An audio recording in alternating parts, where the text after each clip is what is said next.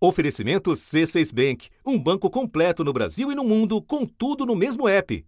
Abra sua conta. Um médico e uma enfermeira nos chamam na sala e informa que realmente tinha sido decretada a morte encefálica e que não tinha mais o que ser feito. Era só os aparelhos. Mesmo ele mesmo não tinha mais força para nada. A pior notícia possível ouvida por duas mães. E no momento do luto, a pergunta: Vocês já pensaram sobre a doação de órgãos? Eu consigo lembrar, nesse momento, do tom de voz da enfermeira, sabe? Muito calma, muito carinhosa. Em algum momento a senhora não pensava em doar os órgãos do seu filho, né? Não, não. Eu até tinha comentado um, uns dias antes que se acontecesse alguma coisa eu jamais doaria. Depois de ouvir as explicações da equipe médica, Andresa e Patrícia concordaram em doar os órgãos de seus filhos. É triste pela, pela perda do Wesley, mas é lindo. É, é lindo saber que alguém vai viver. Alguém conseguiu uma segunda chance. Ele está vivo, o coração, ele está com os olhinhos olhando, né? Ele está fazendo alguém respirar, ter uma vida normal. Eu sinto como se meu filho tivesse vivo ainda, só longe de mim. Decisões como essas levam à sobrevida de quem estava na fila de espera por um transplante de órgão. Esse coração me permitiu renascer dentro de uma mesma vida. Eu busco honrar esse órgão que eu recebi. Você passa a dar valor para o que realmente importa na sua vida, né? E eu acho que esse é o meu, o meu objetivo daqui para frente, né? Uh, primeiro, honrar a família desse doador, uh, que, que me deu a oportunidade e provavelmente a muitas outras pessoas de, de ter uma nova vida, né? A vida hoje ela é maravilhosa. Hoje em dia eu surfo, que aquela sensação, aquela alegria, ela tá ali, é muito boa. Voltei a trabalhar, faço crossfit, faço corrida. Em 2023, mais de 9 mil transplantes foram feitos no país, o maior número da última década. Mas ainda há um grande desafio. Infelizmente, não existe órgão para todos os brasileiros. A nossa taxa de negativa familiar está em torno de 49%. Essa é uma taxa muito elevada comparado com o nosso histórico no Brasil. Da redação do G1, eu sou Natuzaneri e o assunto hoje é a alta dos transplantes de órgãos. Como funciona a fila de espera por um transplante no SUS e quais são os gargalos para aumentar ainda mais o número de doadores e receptores. Neste episódio, eu converso com Luciana Haddad, médica do Serviço de Transplantes do Hospital das Clínicas de São Paulo. Ela é presidente da Associação Brasileira de Transplantes de Órgãos. Quinta-feira, 29 de fevereiro. Luciana, o Brasil teve em 2023, no ano passado, o maior número de transplantes da última década. Essa alta, inclusive, acontece depois de uma queda bem brusca que foi registrada durante a pandemia.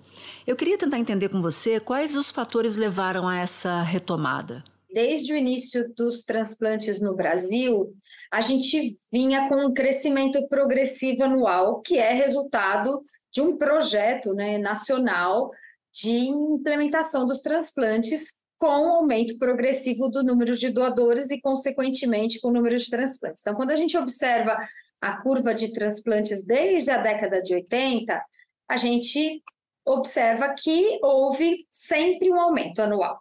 E a pandemia foi o primeiro momento onde isso deixou de acontecer, e isso foi, obviamente, devido ao atendimento que foi deslocado aos casos Covid e toda a estruturação que houve naquela fase. Os números pioraram muito em função da pandemia. 49% das famílias não autorizaram a doação. É a maior taxa de recusa em uma década. Então já era previsto mesmo um crescimento que é a forma como a gente trabalha o sistema dado que a gente ainda não consegue ofertar a quantidade de transplantes que seriam necessários para a nossa população. Então, a gente ainda tem margem para um maior crescimento, já que a gente tem pacientes em fila que não estão sendo atendidas pelo programa atualmente. Em todo o país, são mais de 66.500. Graças ao SUS, o Sistema Único de Saúde, o Brasil tem o maior programa público de transplantes do mundo. Pelas regras do Ministério da Saúde, não é permitido o contato entre os parentes de doadores e as pessoas que recebem os órgãos. E quem precisa passar por um transplante entra para uma lista de espera que respeita uma série de critérios de prioridade: compatibilidade sanguínea, genética e de peso e altura entre doador e receptor. Acho que é um bom momento para a gente conversar um pouco sobre a fila, como ela funciona. É uhum. É possível furar essa fila? É impossível furar essa fila? É impossível furar essa fila. Principalmente porque o sistema é muito bem regulado e regulamentado e ele envolve inúmeras instâncias e setores.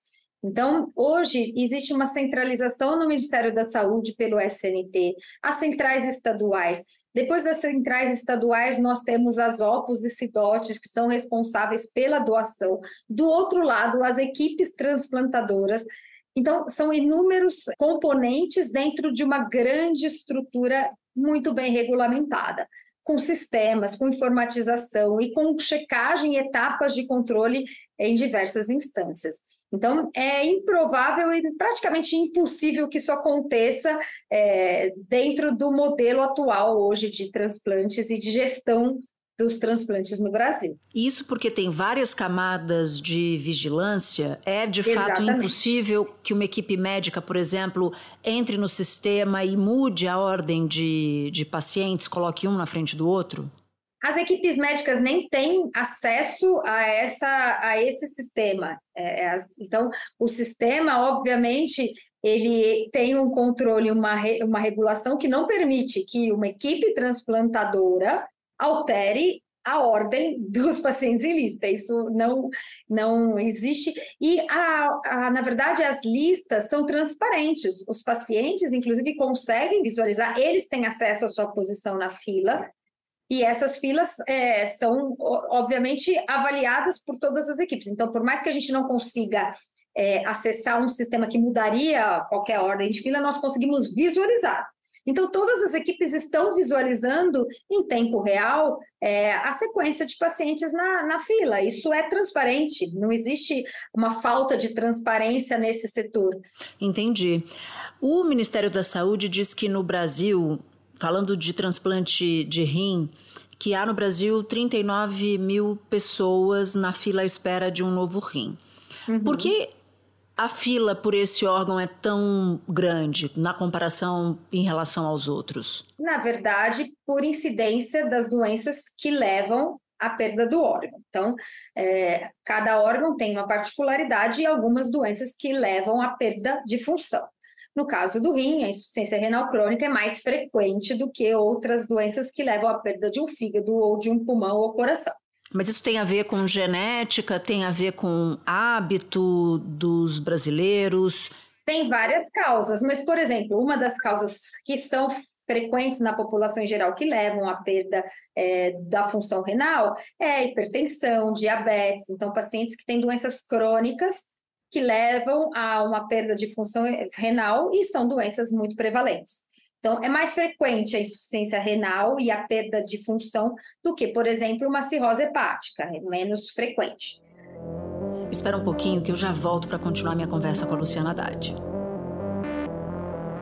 Um outro ponto que eu queria, que eu queria entender contigo é quando um paciente, por exemplo, pode ser priorizado? Porque muita gente não sabe como é que funciona, né? Porque um paciente, por exemplo, que está lá no meio da fila, eventualmente ele passa para o início da fila. Tem alguma razão? Qual é o método? Qual é o, o, o que se avalia na hora de mudar essa ordem? Tudo é controlado pela legislação que rege as regras dos transplantes. Então, nada é uma escolha ou uma opção de equipes, médicos ou pacientes. Tudo isso é definido por uma legislação. E o presidente Lula sancionou a lei que cria a política nacional de conscientização e incentivo à doação e transplante de órgãos. A lei obriga agora que o poder público faça esse trabalho de divulgação desse material, tanto nas escolas de ensino fundamental, quanto junto às faculdades que formam os profissionais da área de saúde e que façam também a conscientização dos gestores públicos. Para cada órgão, existem algumas regras específicas que tornam é, o paciente prioridade ou não. É, e isso está descrito. Então, no, no item 5.1, a prioridade seria. Então, cada órgão tem uma regra. É, para fígado, por exemplo, um paciente que tem uma hepatite fulminante, uma pessoa que não tinha nenhuma doença e que, por um motivo, às vezes conhecido, outras vezes não conhecido, faz uma insuficiência hepática aguda e perde a função completamente do fígado no momento pontual. Ele é prioridade. Então, ele vai passar na frente, sim, de um paciente que às vezes está aguardando há um ano, um ano e meio, porque se ele não for transplantado, ele falece em poucos dias. E para cada órgão existem as regras determinadas por essa legislação. Então, no caso, por exemplo, é, de transplantes pós outros órgãos transplantados, ou no caso de pacientes que tenham sido doadores de órgãos, então, um paciente que doou parte do fígado e precisa de um transplante, ele vai ser prioridade em relação aos outros pacientes. Então, todas essas regras for, foram pré-determinadas, em alguns momentos elas podem ser revistas, existem portarias que atualizam a legislação, isso não é uma, algo que foi determinado e que é imutável, pelo contrário, o Sistema Nacional de Transplantes sempre trabalha para aperfeiçoar as regras e junto com toda, toda a equipe e as pessoas que trabalham na, no setor. Você falou de, de pacientes já transplantados. Esse me parece ter sido o caso do, do apresentador de TV, o Faustão.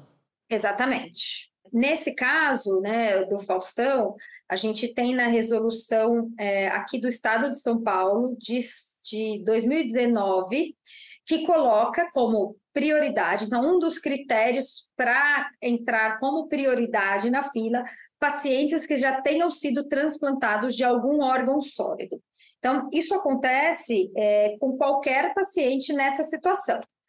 Tanto é que a gente teve no ano passado, no estado de São Paulo, mais de 1.600 transplantes renais e 34 pacientes eram pacientes previamente transplantados e que foram, dessa forma, priorizados na fila por uma série de questões, desde o fato dele já ser um paciente imunossuprimido, desde a gravidade do, pelo fato dele ser um paciente imunossuprimido e pelo fato de alguns transplantes levarem algumas vezes ao prejuízo de outros órgãos por conta do primeiro transplante. Eu queria tentar entender contigo também o caminho que um órgão percorre a partir do momento em que a família decide doar ou oficializa a doação? Eu acho que é importante as pessoas entenderem que existe uma regionalização, já que o Brasil é muito grande e para essa logística tempo é muito importante. Quanto menor o tempo que o órgão fica fora do corpo, melhor a qualidade do órgão.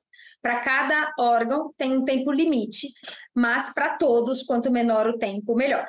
Por isso, as listas são estaduais e dentro até dos estados, por exemplo, aqui no estado de São Paulo, nós temos uma lista do interior e a lista da capital, porque dessa forma a gente permite uma logística e uma otimização é, desse processo.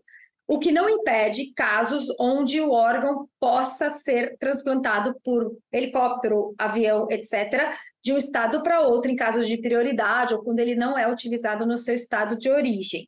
Então, a gente tenta um aproveitamento máximo de todos os órgãos. A partir do momento, então, que o, o transplante é autorizado pela família, a doação de órgãos acontece no hospital de origem, onde o paciente faleceu.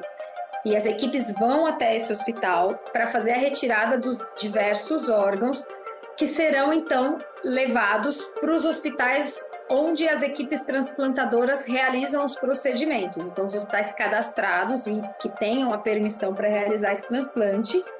E por isso existe realmente essa, essa imagem né, dos transportes, porque esses órgãos precisam ser acondicionados de uma maneira correta, é, com gelo, resfriados e tudo mais. é, sem contaminação e quanto mais rápido esse transporte, melhor. Então, por isso, algumas vezes é feito o transporte aéreo para que o órgão chegue até o hospital onde a pessoa que vai receber fez toda a preparação pré-transplante, ela está cadastrada na lista e ela chega para receber esse órgão, onde então é feito o transplante. Nesse caso, vamos supor que na lista nacional um paciente está em primeiro lugar para receber um transplante de pulmão. Uhum. Quando um paciente, a família de um paciente em São Paulo decide oficializar a doação, tem que se fazer um cálculo para saber se aquele pulmão se dá tempo tempo hábil para aquele pulmão sair, por exemplo, do Distrito Federal e ir para São Paulo. Exatamente. Se tiver um paciente, por exemplo, no Rio Grande do uhum. Sul, então você tem lá um paciente em São Paulo, que é o quinto da lista, e os primeiros quatro pacientes estão no Rio Grande do Sul ou em Santa Catarina, estados mais uhum. distantes. Significa que essa ordem se inverte e o primeiro a receber pode ser o paciente de São Paulo, que é o quinto e não o primeiro da lista, por exemplo? Sim, é, essa logística é sempre avaliada. Então, o Sistema Nacional, para esses é, órgãos que vão transitar entre os estados, a logística é feita pelo Sistema Nacional, lá em Brasília, no Ministério da Saúde. E uma, um dos pontos avaliados é a logística. Então, malha aérea, o horário do voo, muitas vezes são utilizados aviões da FAB, e o tempo de deslocamento. E esse dado é passado para as equipes. Então, olha, é, o doador está no estado de Roraima ou está no Piauí. É, e tem um voo que sai em tal horário e o tempo de isquemia, que é esse tempo que a gente chama do órgão fora do corpo, é, vai ser de pelo menos tantas horas. A equipe, nesse momento, já informa, então, que ela não vai aceitar para aquele receptor que seria o primeiro da lista. Nesse momento, então, a segunda equipe passa a ter a opção de aceite ou não desse órgão. Por isso, a regionalização acontece, de sempre ofertar para os estados mais próximos e, na verdade, para os pacientes que não são prioridade, as listas são estaduais. Então, é, a lista sempre é estadual. É, essa oferta nacional acontece em casos de priorização ou nos casos onde não tem nenhum receptor no estado e por conta disso o órgão é ofertado nacionalmente, e aí sim ele passa para as regiões mais próximas. Acho importante até a gente dar o tempo, esse tempo de isquemia do qual você falou, que é o tempo que os órgãos suportam ficar sem circulação sanguínea. Idealmente, o tempo de isquemia, quanto menor, melhor. Então, é muito melhor seis horas de isquemia do que dez.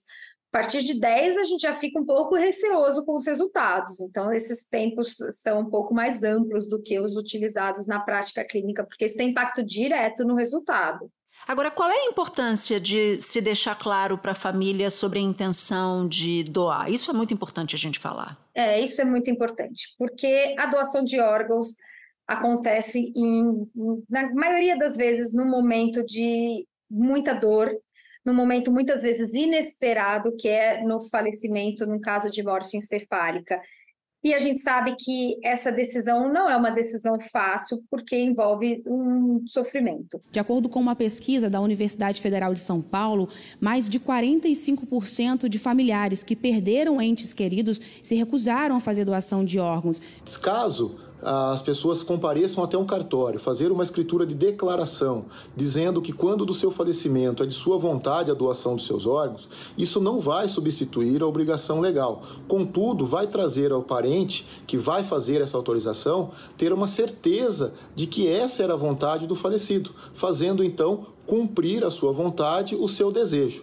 Essa atitude vai aumentar com certeza a doação de órgãos, fazendo que muito mais vidas sejam salvas. Mas quando a pessoa que faleceu deixou claro para a família o seu desejo de ser doador, essa decisão é tomada de uma maneira muito mais serena.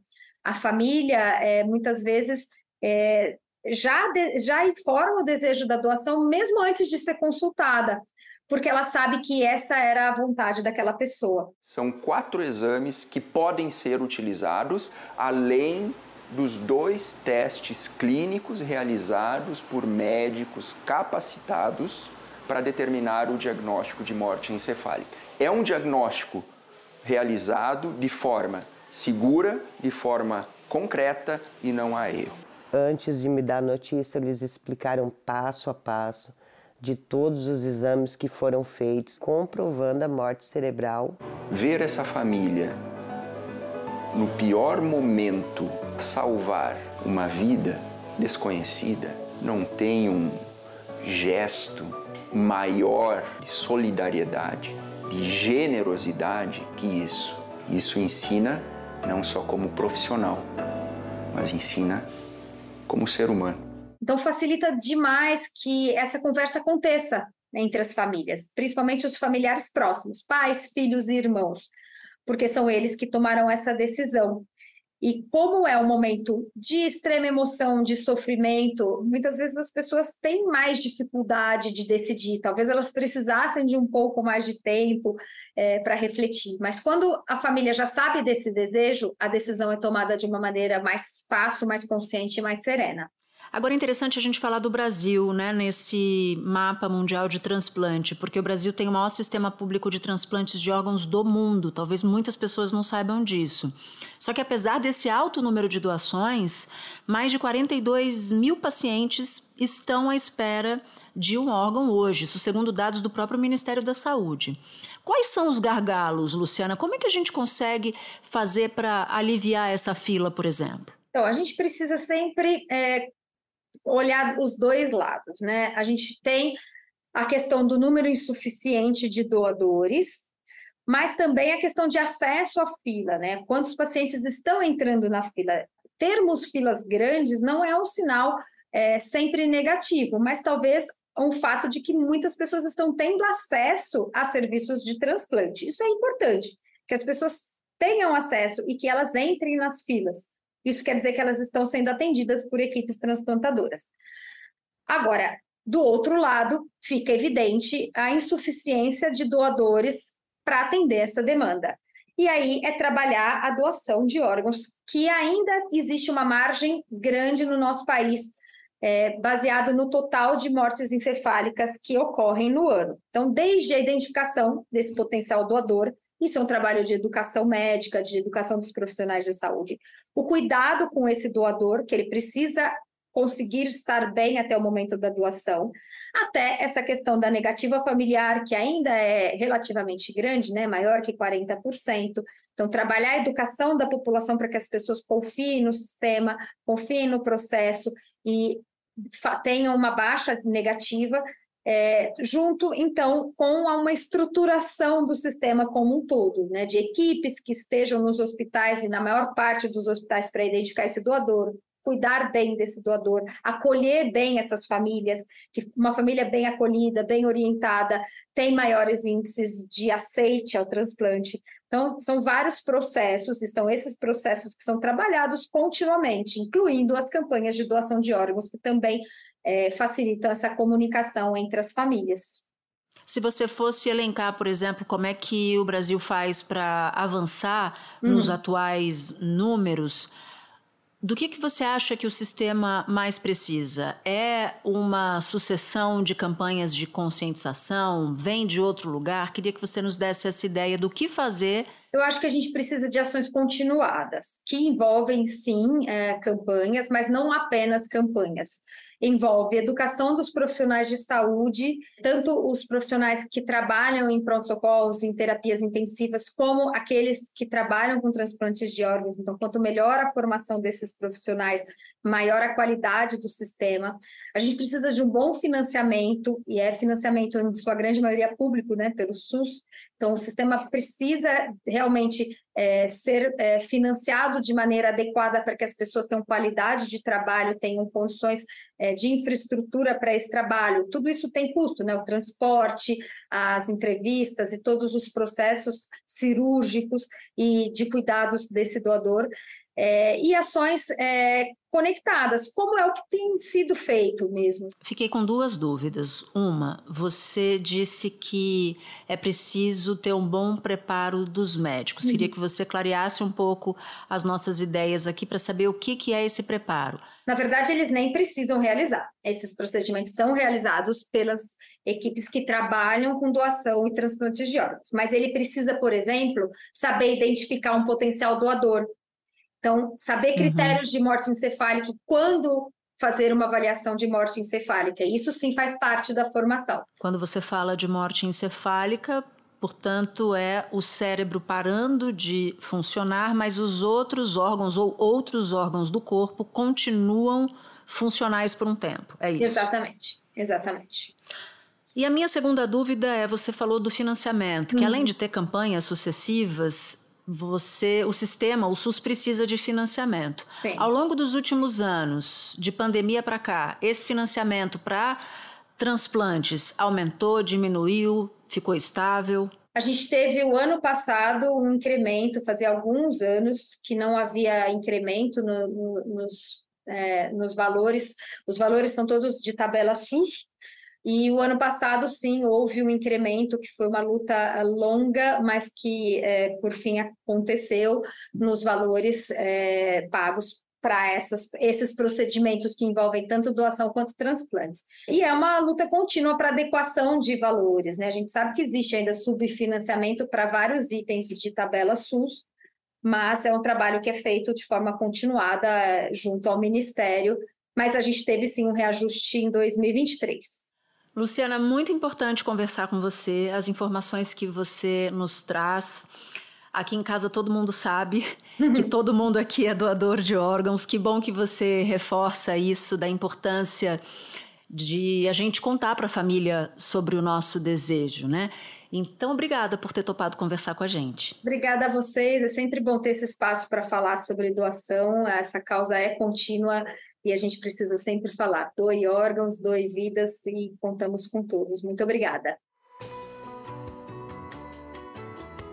Este foi o assunto podcast diário disponível no G1, no Globoplay, no YouTube ou na sua plataforma de áudio preferida.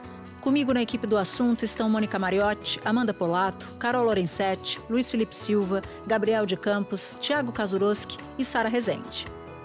Eu sou Natuzaneri e fico por aqui. Até o próximo assunto.